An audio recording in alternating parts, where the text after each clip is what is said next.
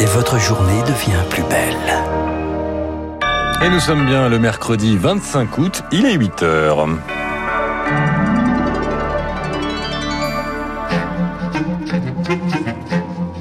8h, 9h, la matinale de Radio Classique avec Augustin Lefebvre. Les titres du journal. Joe Biden confirme le retrait des soldats américains d'Afghanistan le 31 août si les talibans coopèrent. Chaque jour ajoute un risque selon le président américain. Vous l'entendrez.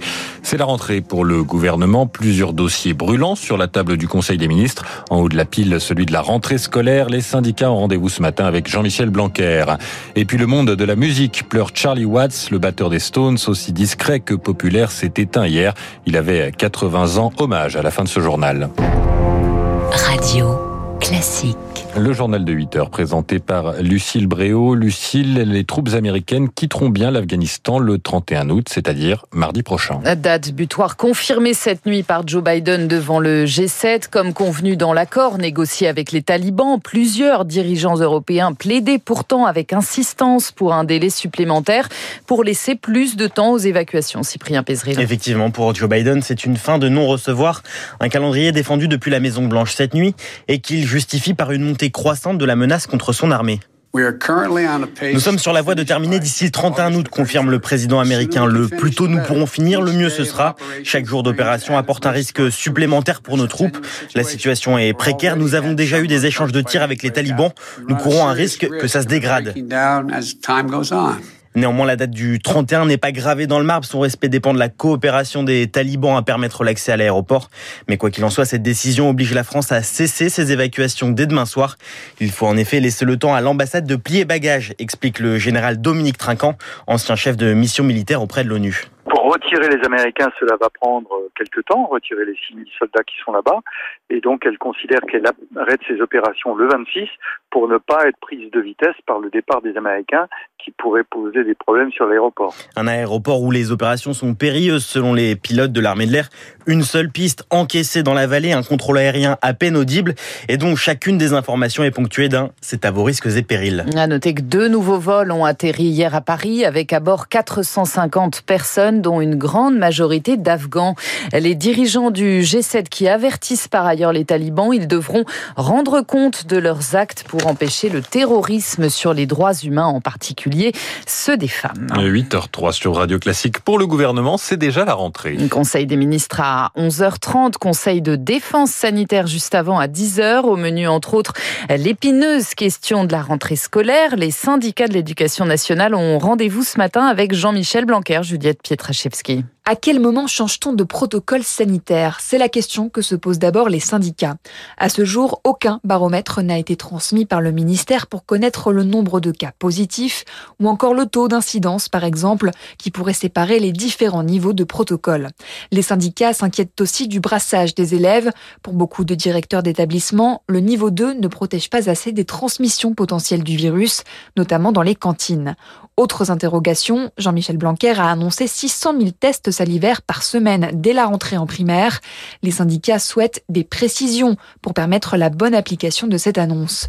Et du côté du secondaire, ils déplorent à l'inverse l'absence de politique de test, pourtant nécessaire, expliquent les syndicats, pour suivre l'évolution de l'épidémie dans les collèges et les lycées. Aux Antilles, la rentrée aura-t-elle lieu le 2 septembre, jeudi prochain? La question sera tranchée en Conseil de défense. Confinement et couvre-feu sont d'ores et déjà prolongés en Martinique pour trois semaines jusqu'au 19 septembre inclus. Le taux d'incidence est toujours de 875 cas pour 100 000 habitants là-bas.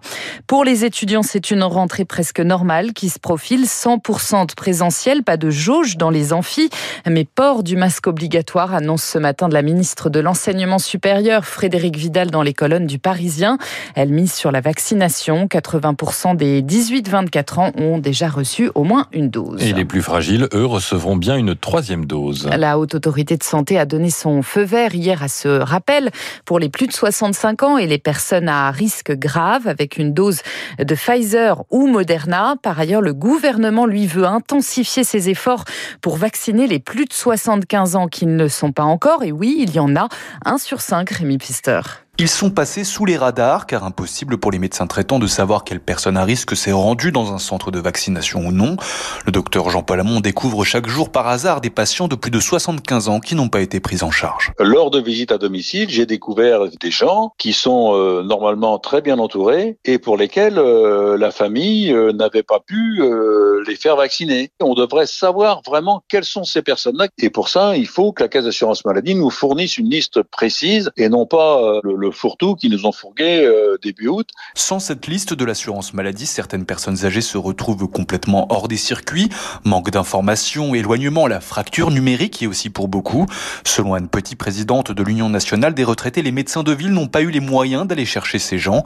C'est désormais aux communes et aux associations de s'en charger. Moi, je vous cite le cas de ma belle-sœur qui est désorientée. Son médecin traitant dit il y a que moi qui peux la vacciner, sinon ça va être trop compliqué. Euh, mais il n'a de. Il y a urgence car avec la rentrée qui arrive, les brassages de population vont s'intensifier. Avec le Delta extrêmement contagieux, les plus de 75 ans pourraient devenir un réservoir important de contamination et provoquer une flambée de cas graves. Rémi Pfister a noté qu'Israël vient de son côté d'abaisser à 30 ans l'âge pour recevoir une troisième dose de vaccin.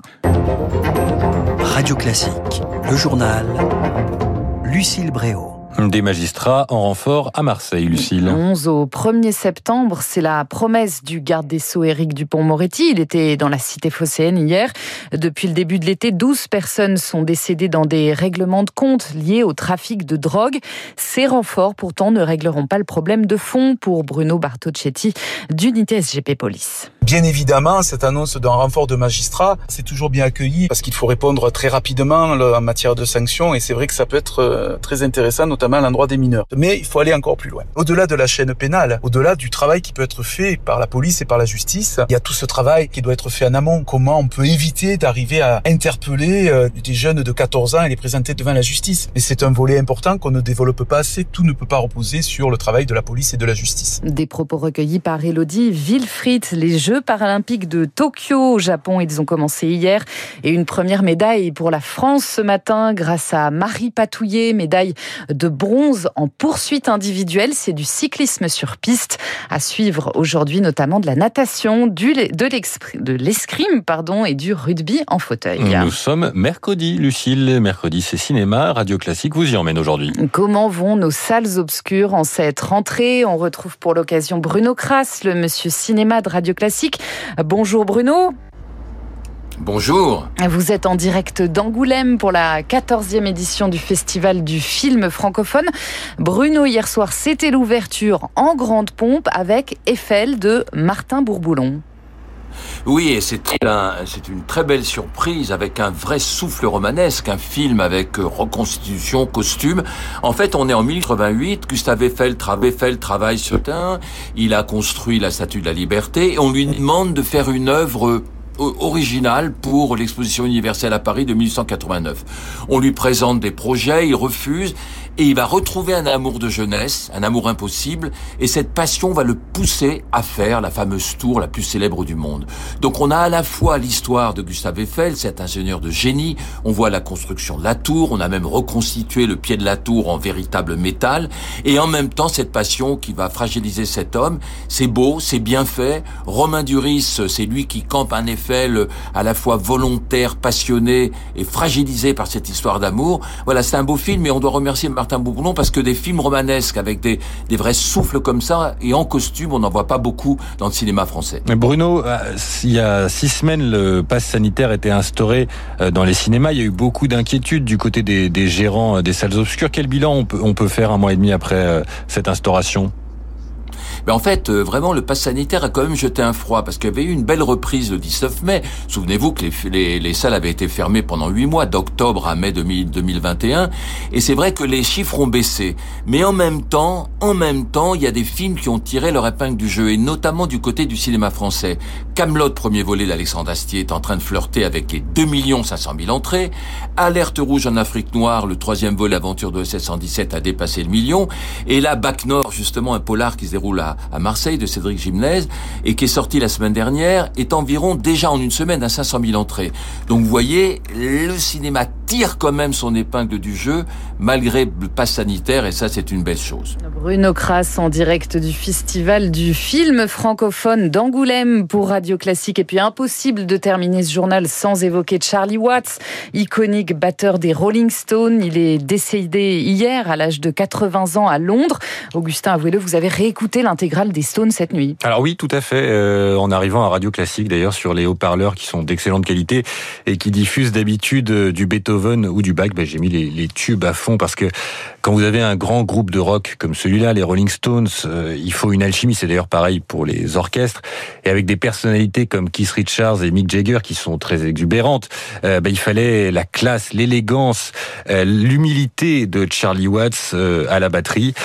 quand certaines idoles ne veulent pas vieillir, tentent de revivre en boucle leur jeunesse, Charlie Watts, il acceptait le passage du temps et c'était vraiment une certaine forme d'élégance. Il avait plusieurs fois, avec une certaine distance, mais sans trop y croire, évoqué euh, son départ du groupe, eh bien finalement, euh, il est parti hier, euh, mardi 24 août, et il a définitivement posé les baguettes. Charlie Watts, un autodidacte de la batterie qui avait appris à jouer à l'oreille. On vous laisse ce matin avec Satisfaction.